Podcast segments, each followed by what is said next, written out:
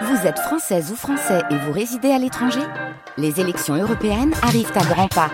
Rendez-vous le dimanche 9 juin pour élire les représentants français au Parlement européen. Ou le samedi 8 juin si vous résidez sur le continent américain ou dans les Caraïbes. Bon vote L'aide occidentale à l'Ukraine dans le club des correspondants euh, de ce jeudi. Nous sommes d'abord aux États-Unis sur lesquels il ne faudrait plus compter pour l'aide à l'Ukraine d'après plusieurs dirigeants européens qui appellent l'UE à accélérer les livraisons d'armes. Sébastien Paour, vous êtes à Washington. Où en est l'aide américaine à Kiev? Euh, Est-ce que ces leaders européens ont raison de s'inquiéter?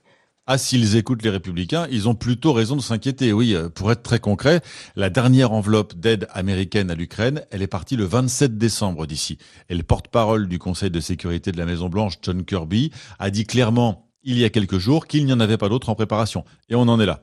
Ça fait plusieurs mois que Biden demande au Congrès de débloquer une nouvelle tranche d'aide. C'est un paquet de 100 milliards de dollars qui comprend à la fois de l'aide pour Kiev, 61 milliards, mais aussi pour Israël et pour la politique migratoire ici aux États-Unis. Le chef de la diplomatie Anthony Blinken a vu Zelensky mardi à Davos. Il lui a redit, comme Biden l'a fait quand il est revenu à Washington avant Noël, que l'Amérique resterait aux côtés de l'Ukraine. 44 milliards d'aides militaires déjà débloquées depuis bientôt euh, deux ans que l'invasion russe a commencé. Mais le problème, c'est que les républicains du Congrès refusent de signer un, nouveau chèque s'il n'y a pas de mesures drastiques et des fonds dans le paquet pour la frontière mexicaine. Les plus extrêmes, qui sont proches de Trump, militent même pour tout simplement fermer le robinet américain. Et si Donald Trump euh, était élu président en novembre euh, prochain, Sébastien, est-ce que ça changerait la donne pour l'Ukraine?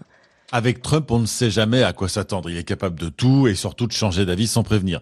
Mais si on l'écoute, on a tout de même l'impression que le soutien américain à l'Ukraine pourrait être sérieusement entamé s'il revenait dans le bureau ovale.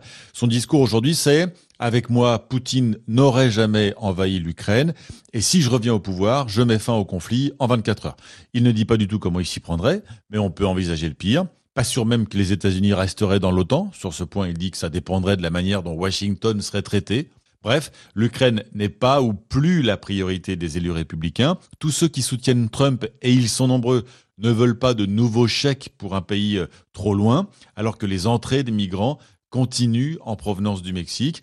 Ils conditionnent leur vote d'une aide supplémentaire à une grosse enveloppe aussi pour la frontière sud de l'Amérique. La lassitude des Américains devant un conflit qui dure pourrait être encore plus grande avec Trump revenu aux affaires. Sébastien Paou aux États-Unis. Le blocage au Congrès à Washington prive donc l'Ukraine d'un soutien financier de taille. Bonjour Pierre Benazet. Bonjour. Vous êtes en direct de Bruxelles. Conséquence de cette situation, c'est qu'un financement européen est plus que jamais nécessaire, mais l'UE est empêtrée dans des tiraillements internes avec la Hongrie qui menace donc la poursuite de l'aide à l'Ukraine.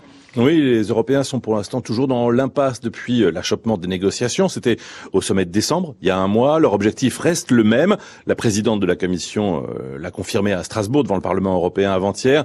L'aide européenne à l'Ukraine doit être gravée dans le marbre, c'est-à-dire dans le budget pluriannuel de l'Union. Pour rappel, l'UE veut inscrire une enveloppe de 50 milliards pour l'Ukraine dans le budget commun des quatre ans à venir. Les Ukrainiens ont besoin d'un financement prévisible pour 2024 et au-delà, martèle Ursula von der Leyen qui aussi la position de l'essentiel des capitales de l'UE. Mais le problème, Pierre, c'est que ce n'est pas la position de Budapest et il ne semble pas que le Premier ministre Viktor Orban ait l'intention de fléchir malgré le déblocage par la Commission de 10 milliards d'euros d'aide à la Hongrie. Non, effectivement, ce coup de pouce financier reste de ce point de vue-là un coup d'épée dans l'eau. Viktor Orban concède aujourd'hui qu'il faut aider l'Ukraine, ce qui est déjà un pas dans la même direction que les autres capitales, mais le Premier ministre hongrois n'a pas modifié ses lignes rouges. Il le rappelle ce jeudi. Pour lui, l'aide financière à l'Ukraine ne doit pas nuire au budget de l'UE. Elle doit donc être en dehors. La proposition magyar, c'est de couper en quatre l'enveloppe et d'attribuer chaque année 12 milliards et demi à l'Ukraine. Ce qui n'est pas du goût des autres pays membres de l'UE. Absolument pas, parce que d'une part, ils veulent que l'aide européenne apparaisse comme une aide dans la durée, ce qui enverrait un message politique clair en direction du Kremlin, et d'autre part, une enveloppe annuelle, ça leur fait craindre un chantage annuel de la Hongrie. Question qui sera sur la table du sommet extraordinaire de l'Union européenne le 1er février prochain. Un déblocage du veto hongrois sera la préoccupation majeure. C'est vrai. Alors un espoir de dégel entre-temps des relations entre Budapest et Kiev pourrait aider. Une rencontre est prévue le 29 janvier entre le ministre des Affaires étrangères hongrois et ukrainien pour préparer une rencontre Viktor Orban euh, et Volodymyr Zelensky. Ils seront aussi évoqués les quelques 100 000 Magyars de Ruthénie transcarpatique, une minorité dont les droits ne sont pas suffisamment protégés par l'Ukraine selon la Hongrie. Pierre Benazé en direct de Bruxelles, c'était le club des correspondants. Merci à vous deux.